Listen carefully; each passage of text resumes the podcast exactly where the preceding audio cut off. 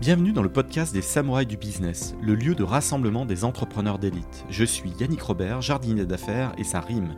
Accompagnez-moi pendant une bonne demi-heure de concentré de jus de cerveau et transcendez votre start-up et les projets dans lesquels vous vous investissez. Changez votre destinée et découvrez tous les stratagèmes et autres techniques secrètes qui vous permettront de craquer votre secteur. Place à l'invité du jour. Bienvenue dans ce nouvel épisode des Samouraïs du Business. J'accueille Karim Jouini, le fondateur de Expansia. Bonjour Karim. Bonjour.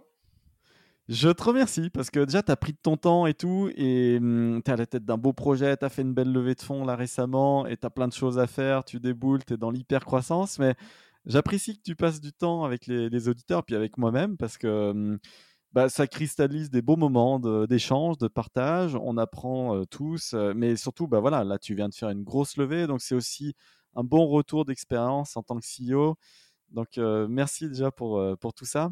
Est-ce que quand même, voilà, Expansia, on est dans le thème de l'expense management, voilà, les, notes de frais à la base, mais est-ce que on pourrait se replonger, parce que là je cite des choses récentes, est-ce qu'on peut se replonger vraiment au, tout démarrage, genre les premières semaines, et, que tu nous expliques la vision que tu avais, comment tu t'es associé, voilà, qu'est-ce que c'était Expansia, avant même que ça existe, avant même que tu décides le nom et tout, quoi? Alors, c'est vraiment marrant parce que souvent les projets démarrent de façon assez différente de comment ils se comment ils s'exécutent ensuite et comment ils grandissent. Expensia, ça a démarré avec, je dirais, deux constats simples. Un, il y a un peu une frustration dans des dans des groupes de pas avoir facilement accès à l'argent de l'entreprise pour vraiment faire son boulot. C'est-à-dire que on évolue vers un monde où on veut autonomiser le salarié, lui faire faire prendre le maximum de, décisions dans son business, mais c'est pas juste pas facile d'utiliser l'argent de l'entreprise dans tout un tas de scénarios. Euh, le scénario le plus facile à comprendre pour la plupart des gens, c'est les notes de frais. Donc je me déplace, je dépense, mais voilà, pour me faire rembourser, euh, c'est un enfer administratif. Et surtout, euh, au-delà même du temps que ça prend, c'est pas quelque chose qu'on a envie de faire parce que parce qu'on est dans un contexte business, on fait ça pour l'entreprise et on voit pas pourquoi l'entreprise nous ralentirait. Mais sur plein d'autres scénarios, que ce soit j'ai besoin de payer un abonnement LinkedIn, que ce soit je suis un responsable marketing et j'ai besoin de payer mon market dans le respect de mon budget, que ce soit tous les sujets d'engagement sans complexe. Je suis sales, j'ai besoin d'un bon outil comme Mojo et j'ai envie de le prendre. Et alors comment on fait pour la facturer machin? Ouais, Mais c'est exactement ça et ça peut prendre deux mois dans un, dans un groupe qui commence à vraiment se construire, ça peut prendre deux mois. Moi je suis un ancien de Microsoft, autant dire que c'est pas la petite PME. Et donc, il y avait vraiment ce, constat-là de il faut qu'on aille plus vite. Deuxième constat, en regardant le marché, on s'est rendu compte que c'est un marché qui est mal adressé par les solutions qui existent, et c'est aussi un marché qui a une opportunité de disruption réelle. C'est-à-dire pour moi, ce que j'appelle mal adressé, c'est qu'il n'y a pas un leader dans le marché qui domine ce marché. Il n'y en a même pas cinq. C'est-à-dire que si je prends les cinq plus grands, ils font quelques 15-20% du marché. Donc ça montre que c'est un marché qui est très fragmenté. Et, et quand je dis que c'est une opportunité de disruption, c'est que ces solutions n'ont pas su adresser le marché parce qu'ils avaient des contraintes qui sont en train de sauter. Des contraintes législatives, des nouvelles innovations dans la techno, on pourra rentrer en détail s'il y a besoin. Et donc, tu as, une petite partie algo intéressante et tout, parce qu'il faut aller décrypter la note de frais. Quoi. Exactement. Donc, il y a, de l'algo, il y a des coûts aussi des algos. C'est-à-dire qu'au-delà de l'innovation, c'est combien coûte l'innovation? Moi, pour te donner une anecdote, quand on a commencé Expensia, traiter une facture avec notre techno coûtait plus cher en coût de calcul que de l'envoyer à Madagascar ou à Tunis pour être saisi. Donc, euh, ça, rendait compliqué de croire dans la techno. Euh, euh, ça reporte les sauts technologiques, ce genre de, choses. Ça m'évoque un pote qui, faisait ça dans la reconnaissance d'images dans les supermarchés. Et au départ, effectivement, c'était industrialisé soit à Mada, soit en Europe de l'Est. Et grosso modo, bah, le mec prenait les, les, vidéos dans les linéaires. Et puis, pour savoir s'il y avait du Coca-Cola à 1,2% du linéaire ou 3,5%, et c'était un peu traité au début à la mano. Et puis la techno s'est mise en place. Et puis à la fin, quand même, une fois que c'est bien, bien huilé et que les algos fonctionnent bien et sont rodés, que tu as un dataset clean, et là, ça, peut, ça peut se scaler. Oui, et justement, nous, là où très peu de gens y ont cru, c'est quand on s'est lancé, on a décidé de le faire que en 100% automatique en disant, en réalité, nous, notre utilisateur, c'est le salarié d'une entreprise, et lui, il est prêt à corriger si ça se trompe, et on va apprendre de ses corrections. Donc c'est notre client qui a construit le dataset dans les 90 pays où on a des, euh, où on a des clients ou des filiales de clients, et c'est comme ça. C'est vrai qu'il a la connaissance parfaite de sa note de frais au restaurant euh, étoilé qu'il vient de faire, et ce qu'il a à mettre ou pas?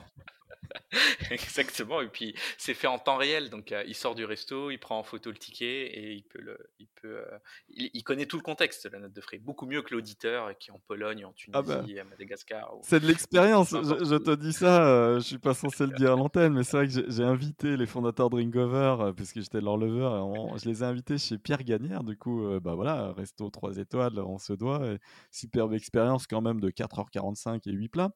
Mais, ah mais très très cool. Voilà. Mais quand même, la note a quasiment 1500 euros. Donc la note de frais, genre même tu, tu te rappelles hein, le contenu, quoi. Tu, sais ce que tu as mangé. tu sais pourquoi ça fait 1500.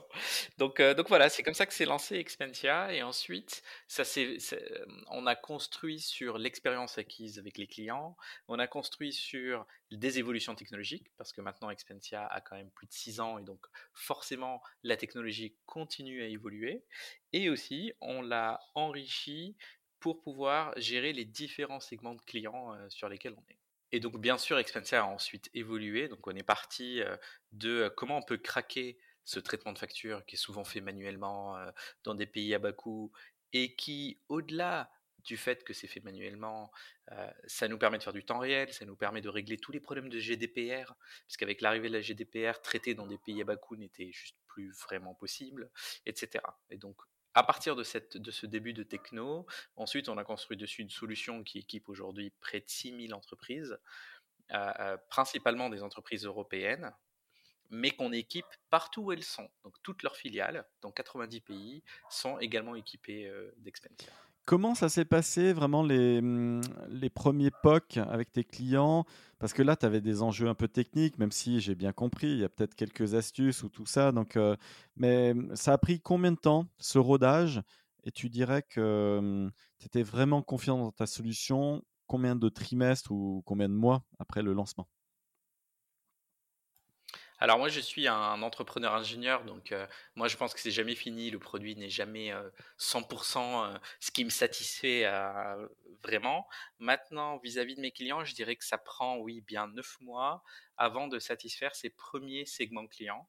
Ensuite, évidemment, quand tu t'élargis à des nouveaux pays et des nouveaux segments, tu repars sur ces 9 à 12 mois de, maturité. Mais cette première version, elle a bien mis 9 mois. Ta typologie de client, elle a évolué? Tu parles de 6000 boîtes, mais est-ce que peut-être que tu partais euh, sur un marché hyper enterprise au début et peut-être que tu es redescendu après et tu t'es ouvert à tout le monde ou complètement l'inverse? Comment ça a évolué vraiment le, le persona buyer quoi? Alors tout à fait, et je vais être même très sincère et pas du tout marketing. Les démarrages d'Expensia, on a pris une claque parce que on s'est orienté sur beaucoup d'enterprises et on s'est rendu compte que ces clients-là, simplement, ils sont pas prêts à acheter d'une startup euh, et ont des problèmes aussi globaux. C'est-à-dire qu'ils ont besoin que tu aies prouvé que tu sais gérer chacun de leurs pays. Ils ont besoin que tu prouves que tu es solide. Ils ont besoin que tu prouves que tu as le bon niveau de sécurité et de euh, data privacy. Et donc, au début, on a pris une claque les premiers mois et on a compris qu'on n'allait pas vendre à des... Euh, grand corporate avant un petit bout de temps. Et donc, on a fait une petite traversée du désert qui a duré 3-4 mois, dans lequel on a transformé notre produit pour être capable de gérer des petites PME. Ensuite, on a monté les échelles pour passer de la grande PME, puis l'ETI. Et donc aujourd'hui, on a vraiment trois produits packagés. Un qui est en quelques clics, je m'abonne en ligne, rajoute mes salariés, vraiment très simple, euh, qui sert à gérer euh, les entreprises qui ont quelques salariés. Ensuite, on a une solution avec un petit peu d'accompagnement, du success management, avec une, qui ramène une expertise au DAF pour l'aider dans les différentes filiales où il est, qui est plutôt orienté pour des PME entre 100 et, 100 et 1000, 2000 salariés. Et ensuite, on a une offre très industrialisée pour les grands groupes aussi nous qui venons et formons les salariés, mettons en place, etc., qui là équipe des entreprises qui commencent à 2-3 000 salariés et aujourd'hui notre plus gros client a 80 000 salariés équipés.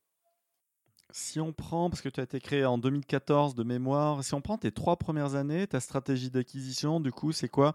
Ça ressemble à une équipe en interne euh, de mecs un peu euh, comme moi, un peu bourrin, euh, en mode outbound, ou bah, tu as une acquisition via, par exemple, du une stratégie de contenu, un blog. Qu'est-ce qui fonctionne le mieux sur les trois premières années? Comme ça, un peu pour point. Alors, on a eu vraiment une chance dans Expensia, c'est qu'on a fait quasiment que de l'inbound pendant des années. On a vraiment la chance de faire ça. Donc après, il y a inbound et inbound. Hein. Ça ne veut pas dire que c'est juste euh, les gens qui font la queue pour acheter Expensia. C'est plutôt que on a fait beaucoup de stratégies de contenu. Sur cette stratégie de contenu sont arrivés les premiers clients et ces premiers clients ont ramené des clients du bouche à oreille. Et on s'est beaucoup focalisé à faire que les experts reconnus dans notre métier achètent Expensia. Donc on s'est vraiment focalisé à être dans les événements où il y a les experts du travel, dans euh, euh, euh, vendre aux auditeurs. La plupart des, grands noms que tu connais dans l'expertise comptable et dans l'audit sont des clients d'Expensia. Sauf que les experts comptables et les auditeurs, c'est un peu le médecin du directeur financier. Donc ils sont des vrais prescripteurs de la solution. Donc on a vraiment fait notre croissance quasiment exclusivement sur l'inbound, ce qui est un luxe. C'est aussi une sorte d'handicap à ensuite transformer l'entreprise à être plus bourrin, comme tu dis, si je prends ton mot, c'est-à-dire être beaucoup plus outbound. On l'a fait aujourd'hui, mais c'est une transformation qu'il faut faire en général le plus tôt possible. Nous, on a, on a réussi à avoir le luxe de faire quasiment que de l'inbound, c'est rare. L'outbound, c'est vrai que généralement, des retours, enfin, même mon expérience personnelle, c'est là où tu signes tes plus gros deals, je trouve. Et voilà, les, faits de gloire, les grosses références, bah, il faut un peu d'humain, c'est compétitif, donc il faut faire la différence humainement aussi par rapport aux compétiteurs. Mais, mais, mais, il faut du contenu aussi. Bon, voilà. Oui, c'est là où je, voulais être précis. Quand je dis de l'inbound, c'est sur les leads. Évidemment que pour signer une ETI, signer un crédit agricole, signer un banque populaire, clairement, enfin, il faut une super équipe de sales. Ah oui, ça y est pas de là-dessus, il y a vraiment pas de sujet. J'ai eu la chance de croiser le chemin de, Marc Clateau, qui était le directeur général d'American Express euh, France et Benelux, euh, sachant qu'American Express, c'est un peu les, acteurs les plus larges dans ce secteur. Et donc, euh, il a cru dans notre aventure, il a cru dans notre vision, il a vu notre produit et il a rejoint l'aventure.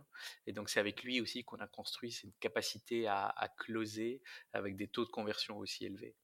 Par contre, c'est du point de vue marketing où je disais, on a fait quasiment que des en fait, tes, enjeux, vraiment, si je garde ce, cap sur les trois premières années, parce que je, note dans ton, dans ton equity story, c'est un peu comme ça qu'on le résume, euh, ta première vraie levée, même si je vois un petit sidrand en 2016, la première vraie levée de, de 1 million d'euros, elle est en mai 2017. Donc, il faut quand même un peu faire le dos rond, faire les choses de manière efficace, un peu maligne euh, les trois premières années, 2014, 2017.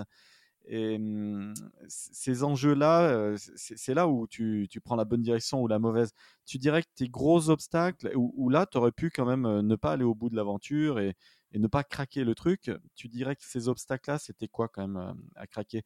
J'ai compris les, enjeux inbound, outbound, mais, mmh, et puis il y avait un peu le côté tech, mais ça, pourrait être quoi le résumé de, de ces obstacles à craquer ces trois premières années-là? Alors je dirais l'équipe c'est important. Euh, pour une startup, euh, quand, quand je dis que c'est important, c'est un euphémisme. C'est juste l'équipe est la clé. Donc il faut euh, aller plus loin qu'être seul, qu'avoir ses premiers salariés. Il faut, il faut, arrêter à un moment de recruter des personnes à qui on dit quoi faire et il faut recruter des personnes qui nous disent quoi faire.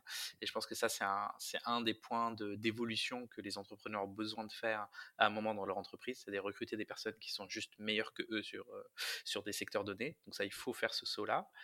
Euh, et vous étiez combien juste avant la levée? Vous étiez combien au passage de, la levée? On devait être une trentaine. Ah ouais, déjà. Ah ouais, ouais, oui, et nous, on a vraiment bootstrappé. Euh, dans un domaine où, où, c'est pas simple de bootstrapper parce qu'il y a besoin de plusieurs métiers. Dans le SaaS, euh, nous, on a internalisé quasiment tout, c'est-à-dire qu'on fait de la R&D jusqu'au customer support qui est aussi euh, internalisé dans Expensia. Donc je dirais qu'on était une petite trentaine, peut-être peut-être 26, 27, j'ai plus le chiffre exact. Et un autre obstacle, c'est que deux des cofondateurs, on est franco-tunisiens, et on a voulu pour sincèrement au début pour s'éclater. On a voulu faire une start-up franco-tunisienne. Et donc, on a démarré vraiment avec une grande partie d'Expensia à Tunis. Et ça a été un challenge au moment de lever des fonds, tout simplement parce que un investisseur par nature est frileux à investir dans un endroit qu'il ne connaît pas, dans lequel il y a moins de success story. Alors on est une ESA française, on a toujours été une, entreprise française, mais c'est vrai qu'il y a une partie des équipes non négligeables qui est en Tunisie, et donc ça a été un élément euh, d'obstacle, mais aussi aujourd'hui un vrai élément de différenciation, que ce soit dans le recrutement des talents, dans l'image de l'entreprise, dans beaucoup de choses. On a réussi à faire une vraie success story euh, sur notre filiale tunisienne. Sur cette petite anecdote très précise de la géolocalisation, j'ai déjà entendu des histoires de levées qui ont foiré parce que bah, la boîte a été enregistrée à Malte ou euh, même des fois euh, en Europe de l'Est, mais même des histoires encore plus qui paraissent encore plus étonnantes, euh, des boîtes incorporées en Suisse. Et eh ben en fait, c'est assez compliqué pour un investisseur français de se dire voilà, on va déployer. Donc en fait, quand même la, SAS ou bon, ça, mais la SAS typique, enregistrée en France, c'est quand même pas mal. oui, et puis il y a beaucoup d'avantages fiscaux pour, pour, pour les fonds d'investissement et pour les investisseurs particuliers, qui fait que c'est quand même plus simple pour lui d'investir en France si c'est un investisseur français. Et eh oui. Le, truc qui a changé, par contre, parce que tu, enchaînes finalement rapidement, euh, enfin l'année d'après, tu, relèves 4 euh, millions d'euros avec Isaïe, tu dirais que le visage de Expansia, en seulement 12 mois de, temps, il change. c'est quoi les paramètres qui ont changé en 12 mois, de 2017 à 2018 Est-ce que c'est l'humain? Est-ce que c'est le produit? Est-ce que c'est la manière d'aborder le marché? Qu'est-ce qui, qu'est-ce qui accélère? Je dirais que c'est l'humain et le MRR tout simplement. C'est-à-dire qu'on a utilisé cet argent pour renforcer les équipes et on a généré du MRR euh, qui est devenu beaucoup plus, euh, euh, significatif. tout simplement parce que le SaaS, c'est plus lent que ce qu'on pense. Surtout que nous, on a fait des paris sur la tech et la législation, et ces deux paris ont mis plus de temps à se mettre en place. Et donc nous, on a vraiment une explosion en 2017. Tu parlais du channel. Euh, je dis un truc. Bon, voilà, moi j'ai un compte pro euh, dans une banque très connue, euh, pour ne pas la citer. Alors, je sais qu'il y a des solutions peut-être un peu plus souples et ça me donne envie d'aller tester, par exemple, des néobanques comme Quanto ou autre. Mais bon, voilà, c'est vrai que moi, mes, mes, notes de frais, je me galère. Et pourquoi les banques, en fait, ne sont pas des distributeurs comme ça, spontanés de, de solutions comme Expansia?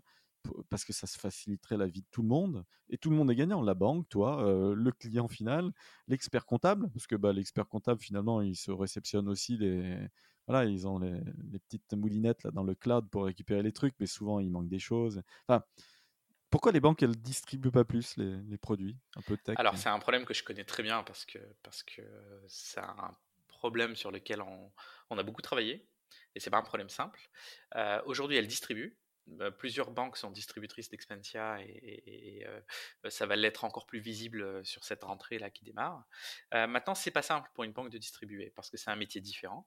La banque fait peu de software, à part des choses vraiment core qui sont ton appli pour gérer ton compte bancaire, si je, si je sursimplifie. Donc la banque fait peu de SaaS et elle n'est pas très bien structurée pour vendre du SaaS parce que elle vend un catalogue de produits qui est large, dans lequel il y a au final plus de produits financiers que de, que de, que de software. Et donc, ah, bah l'assurance vie, ils savent bien vendre. Euh, ayant été trader compte propre et connaissant ce qu'il y a à l'intérieur des contrats d'assurance vie, plus les clauses de, de gel en cas de, de, petite déroute. Enfin bon, bref. Ah oui, bah ça, ils savent bien vendre. Mais alors, est-ce que c'est le meilleur C'est beaucoup plus leur métier. Et du coup, une solution comme Expensia, c'est ça a l'air euh, euh, très facile à vendre parce que tu mets ça sur le catalogue, tout le monde sait ce que c'est qu'une note de frais. Mais en réalité, quand tu commences à monter sur une PME, le directeur financier a quand même des questions. Euh, comment, comment fonctionne l'archivage Quelles sont les règles de TVA J'ai une filiale au Luxembourg, je fais comment J'ai une filiale au Portugal, je fais comment Etc. Et donc, ils peuvent se sentir démunis et donc ne pas forcément vouloir vendre du software qui est complexe à vendre. Donc ça, je pense qu'on l'a craqué. On est aujourd'hui distribué par plusieurs banques et c'est un vrai channel pour nous parce qu'on ne se positionne pas en concurrent de la banque, même si aujourd'hui on fait du paiement, mais on fait du paiement sur un segment très particulier. je pense qu'on l'a craqué, mais ça a été beaucoup plus long que ce que j'ai parié au démarrage. Est-ce que tu penses que ce type de levée-là, comme tu parlais du mindset de, en mode bootstrap, autofinancement, tu avais quand même fait un beau tour, euh, est-ce que ça valait le coup de faire le coup de rein euh, supplémentaire ou est-ce que c'est bien quand même de marquer cette étape, de, de bah, remplir les caisses aussi, mais, ça permet de, de passer des étapes de structuration aussi. Qu'est-ce que tu en penses? Parce que finalement, tu avais un temps de passage assez proche, hein, euh, on va dire à la très grosse louche, moins d'un an et demi entre ta levée d'un million et celle de 4. Quel, quel conseil tu donnes aux autres entrepreneurs? Parce que voilà, moi j'entends tout. C'est bien de faire le dos rond maximum, maximum, maximum, mais en même temps, c'est bien aussi de, de, marquer. Enfin voilà, la croissance, elle, s'achète aussi. Toi, mmh de ton vécu, c'était un bon choix? Tu aurais peut-être attendu six mois de plus ou pas? En fait, mon, retour, c'est de dire il faut lever au bon moment, ce qui est un peu bateau. Mais ce que je veux dire par il faut lever au bon moment, c'est il faut lever au moment où la croissance s'achète et donc justement, c'est très compliqué de savoir si la croissance s'achète aussi bien que ce qu'on pense si on lève pas. Et si on lève trop, la pression est trop grande. Donc nous, on a voulu le faire par étapes, c'est pour ça que c'était aussi proche. C'est qu'on a dit, OK, maintenant on a un vrai produit, la législation a changé comme il faut, on est reconnu sur le marché, euh, il y a un début d'explosion, il faut le financer.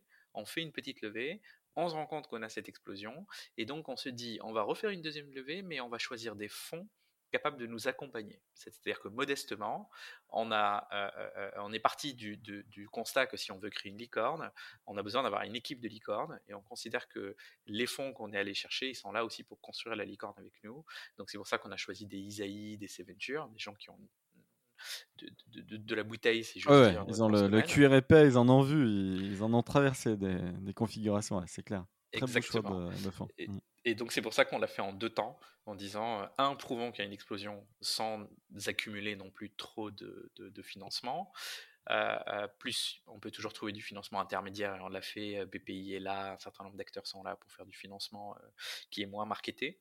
Ensuite, quand on a prouvé qu'on pouvait faire cette explosion en 12-18 mois, on a relevé pour continuer à faire cette explosion et ouvrir des nouveaux pays, c'est-à-dire créer de la valeur au-delà juste du revenu. on a ouvert l'Espagne et l'Allemagne. Et donc cette grosse levée maintenant, c'est pour concrétiser tout ça. Ça m'évoque un truc. Il y a plein de débats. C'est quoi le meilleur pays après la France? Alors, comme toi, tu, as testé pas mal de choses. L'Espagne, j'en entends parler tout le temps, tout le temps, que des retours positifs et tout. Donc, est-ce que tu confirmes Expansia en Espagne, ton retour de, du marché espagnol, est-ce que c'est vraiment l'Eldorado? Ça s'acquiert bien? Et après, on parlera de l'Allemagne. C'est plutôt sur l'Allemagne où j'ai des questions. Alors moi, pour moi, rien ne va jamais assez vite. Hein. donc euh, tu parles à quelqu'un qui, du point de vue commercial, voit toujours le verre à moitié vide. Maintenant, euh, euh, c'est deux marchés qui sont clairement très différents. L'Espagne a des cycles de vente plus longs. C'est-à-dire que les entreprises mettent plus de temps à se décider, sont plus sensibles au prix. Par contre, c'est un marché qui est peu équipé, peu compétitif. C'est-à-dire que les acteurs américains, ils arrivent beaucoup plus tard sur un Espagne que sur un UK. les coûts d'acquisition sont plus faibles la pub est moins chère. Donc oui, c'est plutôt un marché où l'acquisition est bonne. L'Allemagne, on est sur une autre extrême. c'est des entreprises beaucoup plus engagées, au sens où quand tu discutes avec un, client, un prospect allemand, c'est qu'il cherche une solution. Il n'est pas curieux, il cherche une solution. Ah oui, puis il pèse le pour et le contre, et puis il regarde toutes les CGV dans les détails, ils sont... Exactement. Les, les cycles de décision sont plus courts, mais plus lourds. Euh, euh, euh, moi, j'ai une anecdote que je raconte souvent. J'ai Orange Business comme distributeur et j'ai Deutsche Telekom comme distributeur. Les contrats, enfin, il y a quatre fois plus de pages sur le contrat de Deutsche Telekom, alors que c'est le même contrat, mais il y a quatre fois plus de pages. Chaque scénario a été prévu. c'est plus long que... Est-ce que les six premiers mois de, de l'attaque de l'Allemagne sont héroïstes? Enfin, je veux dire, euh, est-ce qu'on, est-ce que c'est un bain de sang complet ou pas? Parce que sur l'Allemagne, très précisément, et j'ai fait des conférences avec Jean-David Chamboredon d'Isaïe euh, notamment à Big. Je me rappelle, la salle était pleine et tout. Et puis en plus, il y a des CEO sur la scène qui nous expliquent un peu tout ce qu'ils font en, Allemagne. Et, puis Jean-David échange aussi et donne ses anecdotes. Et waouh, les histoires. Et depuis, du coup, j'ai un peu ce biais cognitif. Et dès que j'entends l'Allemagne, boum, je demande. Et c'est vrai que j'entends, c'est compliqué. Et souvent, ça a coûté plusieurs millions. Alors, si jamais tu peux venir contredire cet état de fait et que sur l'Allemagne, c'est héroïste et ça a mis tant de mois et c'est vraiment attaquable sous tel ou tel angle, en B2B, je suis très preneur. Alors, c'est attaquable. Après, euh, euh, ce qui fait que c'est au démarrage peu héroïste, c'est que les coûts d'acquisition en Allemagne ils sont ultra chers. Ils ont aussi une définition de la RGPD qui est très stricte. Donc, il y a peu de choses que tu peux faire en termes de, de, de, de growth hacking euh, qui ne soit pas illégal en Allemagne. Euh, un simple petit salon coûte 20-25 000 euros, euh, là où il coûterait 3 000 euros en Espagne et, 7 000 en France. Donc tout de suite, pour Sachant que l'écosystème est plus éclaté, donc en plus, il faut en faire un peu plus. Exactement, les régions sont, sont assez indépendantes. donc non, c'est compliqué d'arriver dessus. Maintenant, nous, ça prend bien. comment on l'a craqué? C'est un, à travers des partenaires. Euh, sans tomber dans la caricature, l'allemand aime acheter allemand. Et donc, nous, on se met derrière Deutsche Telekom quand on a besoin et que c'est un vrai sujet. Euh, avoir une équipe d'Allemands sur place, c'est juste indispensable.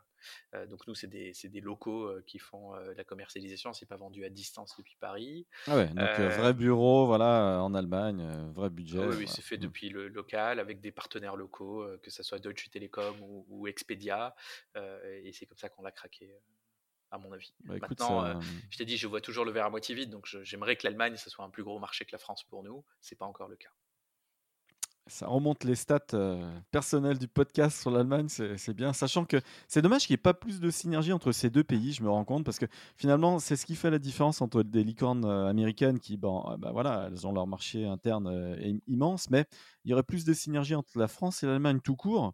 En fait, on aurait déjà beaucoup plus de licornes au-delà du fait, tu parlais de, des centrales d'achat, des acheteurs grands comptes qui pourraient quand même ouvrir le portefeuille et faire des POC un peu plus, enfin simplifier les procédures, puis donner la chance.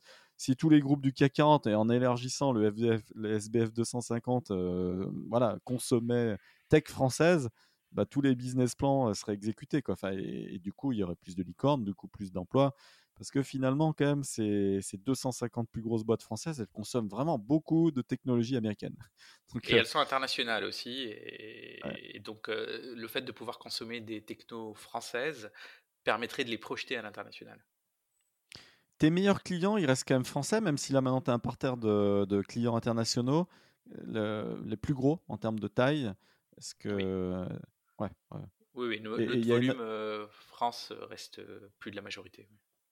Parce que tu aurais pu, euh, tu parlais des partenariats avec Deutsche, euh, Deutsche Telekom, tu aurais, pu, aurais pu te développer comme ça aussi et qui te chope un.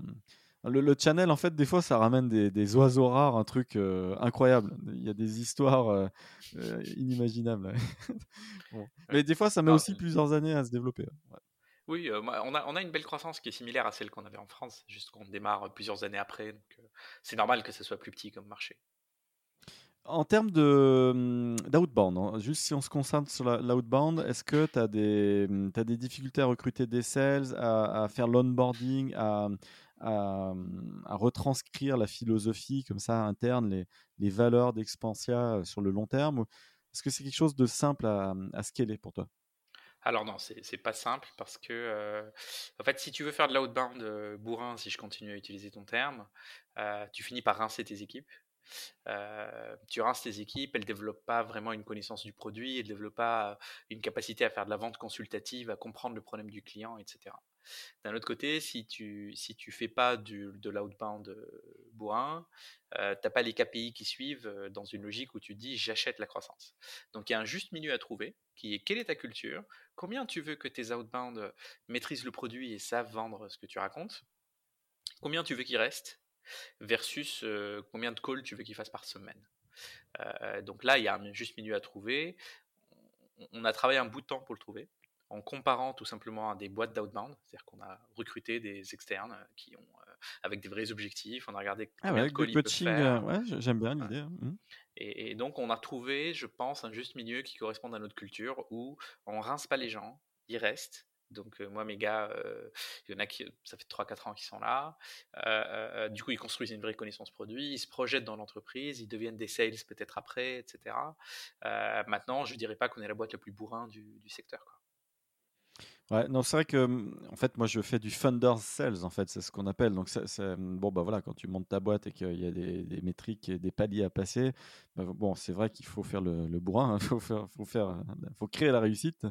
Mais c'est vrai que c'est dur à scaler. Jusqu'à, c'est valable jusqu'à une première étape. Et puis après, euh, après il faut, faut, se calmer. il faut faire le bon mix entre l'inbound et l'outbound. C'est ça qui crée le, le, maximum de valeur. Mmh. Toi, euh, si on revient sur la stratégie de contenu, est-ce que ton blog, juste pour se focaliser sur le blog, c'est un outil de, de recrutement? Alors, c'est à dessin complet parce que là, en ce moment, je fais une petite étude de marché et c'est pas impossible que je lance une, un SaaS où je sois le CEO, un SaaS dans le, mmh, dans le domaine des, de, pas des copywriters, mais des, rédacteurs, de telle manière à ce que bah, tu puisses commander sous forme d'abonnement des articles hyper qualitatifs, premium. Est-ce que ton blog, toi, Karim, pour Expansia, c'est un vrai outil transformant avec un vrai ROI Combien de temps ça et quel investissement ça, ça te demande quoi en interne? Alors, pareil, c'est pas si simple de toujours mesurer hyper scientifiquement, mais oui, en termes de awareness, c'est un, vrai outil parce que tu te positionnes sur les bons mots-clés qui font que sur des sujets réglementaires, bah, au fait, on, fait autorité dans certains sujets. Par exemple, je sais pas, si tu cherches le dernier barème de per diem allemand, tu l'as. Si tu cherches le dernier barème de frais kilométriques, etc., etc., des stratégies de contenu assez, euh, classiques, euh, somme toute. Donc là-dessus, oui, en termes de awareness, oui. En termes de génération de leads, c'est héroïste, mais c'est pas scalable. Euh, la, chose frustrante avec le blog, c'est que si tu fais 15 articles par jour, tu génères pas 15 fois plus de clients que si tu en fais un par jour. Très loin de là. Et donc, c'est un canal à avoir. C'est très important au démarrage pour générer de, de, de mais tu vas pas demain jeter de l'argent dessus. Euh, mais ça reste héroïste. Et, tu, tu l'as toujours fait en interne ou de temps en temps ça t'arrivait de prendre des plumes externes et, j'arrête là l'étude de marché Je dirais du 90-10 pour l'instant. Euh, on fait 90% interne et de temps en temps des plumes externes, mais on va aller de plus en plus vers plutôt du 50-50. Tout simplement que parce que tu es sur plusieurs langues et plusieurs marchés et ça se scale de moins en moins bien quand tu ouvres des nouveaux marchés. Et donc, je ne me vois pas demain, si j'ouvre le, Portugal, euh, devoir encore refaire en interne, ce qui va prendre 12 mois. Je préférais peut-être prendre euh, des, belles ah, plumes. Euh, alors là, tu me donnes le sourire et des bonnes idées. Mais ça, c'est une petite digression dans le, dans le podcast. J'en suis vraiment aux prémices, donc c'est beaucoup trop tôt. Euh, sinon, toi, tes pains, tes pains en tant que CEO, j'aime bien poser la question. Et c'est quoi en ce moment hum, les trucs encore à craquer? Parce que finalement, tu as, fait une super levée. Donc euh, bah là, c'était 20 millions d'euros. Et il faut continuer à accélérer. Où est-ce que tu mets le curseur et c'est quoi le, hum, c'est quoi le focus? Parce que voilà, on peut toujours viser la lune, on peut toujours aller plus haut. Et en même temps, bah, c'est là où on prend le maximum de risques parce que, parce que bah, tu vas encore devoir changer quelques routines. Je m'aperçois finalement que c'est des grosses remises en question. Les... Plus les tours sont gros et plus finalement le, risque pris est, élevé. Mais comment toi tu le vis, toi, post, post-levé alors, le CEO, il a, il a plusieurs pains, évidemment. je dirais que le premier, c'est que forcément, à gros investissement, grosse attente. Donc, c'est continuer à générer de la croissance sur une audience qui n'est pas plus grande. Donc c'est continuer vraiment à aller chercher cette croissance-là à la hauteur de celui qui a mis de l'argent. Parce que quand tu mets 20 millions, si tu veux que ce soit héroïste, tu veux en récupérer 100. et donc du coup, il faut créer de la valeur dans l'entreprise pour créer de la valeur aux investisseurs et, à l'entreprise. Donc ça, c'est le premier pain, c'est être sûr de toujours garder le cap, de toujours faire le bon niveau de croissance. Deuxième pain, qui est un pain et intéressant et un vrai challenge de toutes les startups, et je trouve qu'on en parle peu, j'ai presque l'impression que c'est tabou dans les startups, c'est l'équipe avec laquelle tu démarres, démarre pour des raisons qui deviennent de plus en plus difficiles à maintenir. C'est-à-dire quand, quand tu démarres une petite équipe, tu es 10, 15, 20, ils choisissent parce que c'est une petite start-up, parce que c'est un démarrage, parce qu'ils créent eh quelque chose de on mouille le maillot ensemble, voilà. Exactement. Et, et, donc nous, aujourd'hui, on est, on est 150 demain, on sera 300, on sera 400, on sera 500. C'est comment continuer à accompagner cette équipe-là qui a fait l'aventure et qu'elle reste alignée avec où on va, et avec l'aventure. Donc ça, c'est un pain dont on parle peu, mais qui sont comment tu transformes ton équipe sans les perdre dans cette vision, sans les perdre dans cette motivation, sans... parce que ça fait partie du plaisir de faire cette aventure les premiers avec qui Et oui, et là, le, rôle du key manager qui doit former ses, et faire le bon choix des team leaders de telle manière à ce que ça ruisselle dans toute l'organisation, c'est un métier. Hein, ouais. moi, ma plus grande fierté, c'est que mes premiers commerciaux sont encore là. Et mieux qu'ils sont encore là, euh, c'est déjà arrivé qu'un commercial quitte et revienne au bout d'un certain temps. Ah, ah mais ça c'est le Graal. Ah mais là c'est le summum. Maintenant, je dirais pas que ça a été une réussite pour 100% des personnes des premières équipes, ce serait mentir. Euh, et c'est euh, un de mes pains continus, c'est comment garder cette, ce lien humain dans un environnement où il y a le Covid, les gens se voient de moins en moins. Enfin, il y a des handicaps aussi. Et lever 20 millions fait partie des handicaps. C'est la fin de l'épisode. la médaille d'or, comment tu te vois dans, on va dire, 2-3 ans et jusqu'où tu peux aller avec Expansia Le marché est gros. Alors là, tu es deep market, ça concerne tout le monde, ça c'est vraiment une, conviction absolue. Mais voilà, quelle est la médaille d'or, on va dire, en 2024 pour les JO Alors pour, nous, la médaille d'or, c'est c'est un triathlon. Il y a vraiment trois, trois choses à réussir. Un, c'est on s'est lancé dans le paiement et on pense qu'on le fait dans au bon moment, c'est-à-dire que nous, on, a lancé des cartes de paiement pour les salariés de nos clients, et dans notre vision, ces cartes sont l'aboutissement d'une vision software. C'est pas des cartes pour payer, c'est pour nous la carte, c'est comme l'appli mobile dans Expensia, c'est une extension de, de, ce service 360. Donc ça, pour nous, la réussite, c'est de l'avoir imposé dans le marché et d'avoir montré pourquoi c'est aussi différenciant.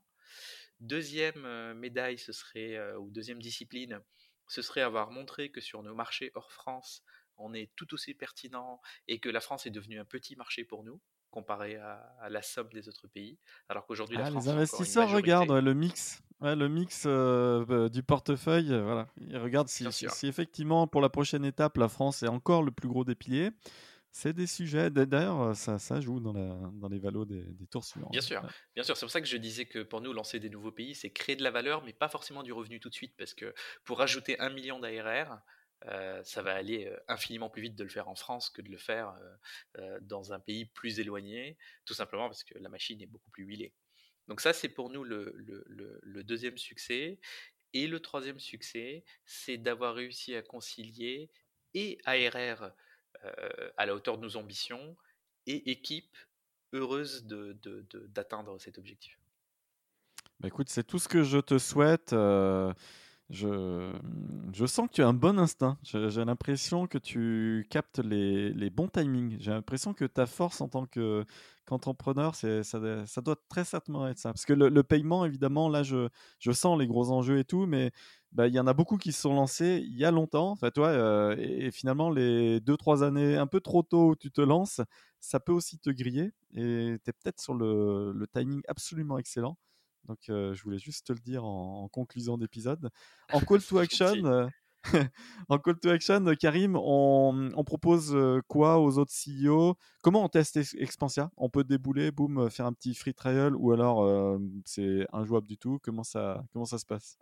Alors si, bien sûr, on peut faire un, free trial parce que justement, on a une, offre packagée euh, en quelques clics euh, pour les petites boîtes. Évidemment que aussi les corpos euh, vont dessus, font un trial et après se font accompagner vers quel est le potentiel beaucoup plus grand. Qu'est-ce qu'on peut proposer? C'est 30% de réduction à tes auditeurs sur Expentia. Euh, sur, la, sur la première année. Donc euh, allez-y. Euh, voilà, bah, attention, message à Thomas Courtois de Compte Nickel, s'ils sont déjà clients ou pas. Ils sont, ils sont clients ou pas Compte Nickel? Alors, ils sont, 450 salariés là. Alors, ils ne sont pas clients, ils peuvent venir, ils peuvent venir avec leur maison mère aussi. S'ils ramènent la BNP, c'est encore mieux. Ah bah alors, bah alors euh, Thomas, je te mets le message. Euh, vas-y, c'est pour toi là. Il faut, faut foncer. Expansia, euh, message passé, voilà. en plus, on a toutes les banques clientes quasiment, à part la BNP. Donc, il peut toujours ah venir bah, lui et la BNP. Non mais Thomas, tu as entendu le, message. bon donc du coup c'est possible, les free trial et, bon accompagnement. Bah, écoute, ça c'est une, une, bonne perche. On est arrivé au bout de, des 40 minutes. Alors je vais faire le montage. On a quelques petits passages des petites coupures, donc super méga désolé. J'espère que ça s'entendra pas trop et tout, mais euh, déjà merci Karim pour ton pour ton temps. Et puis je souhaite voilà, je souhaite qu'au passage des, des, deux trois prochaines années, on, on entende une superbe levée de fond, euh, quelque chose de, bien massif parce que tu, tu le mérites bien. je voulais te le dire. Vraiment, merci beaucoup. un super plaisir de faire ce podcast avec toi. Eh ben merci Karim, à très bientôt. Vous aimez l'épisode, mettez une note sur Apple Podcast, c'est cool, relayez-le euh, sur LinkedIn, mettez-moi un petit message aussi en MP, euh, j'en ai reçu ce matin, hier, on m'a appelé aussi avant-hier et ça fait plaisir, des feedbacks parce que bah, sinon c'est que dans un sens, on délivre du contenu et puis bah, bah ça se passe en silence, on sait pas. L'audience monte donc c'est cool, mais c'est cool aussi de dire bah, j'ai aimé l'épisode et, et, merci. Voilà. Merci Karim, à très bientôt. Bravo, merci, à très bientôt. Ciao, ciao.